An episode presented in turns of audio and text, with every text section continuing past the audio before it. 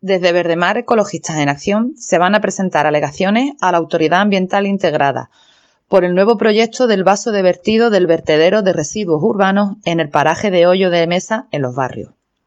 Aseveramos que en el campo de Gibraltar y Gibraltar no se cumple con la Directiva 2018-851 del Parlamento Europeo, la cual dice que la gestión de residuos en la Unión debe mejorarse y transformarse en una gestión sostenible de las materias, con miras a proteger, preservar y mejorar la calidad del medio ambiente, así como proteger la salud humana.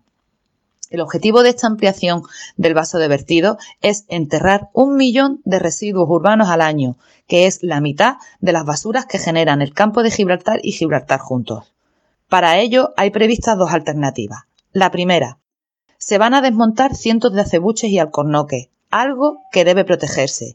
Esta es la tónica que vienen practicando hace años en este paraje, la pérdida de miles de pies de alcornoques.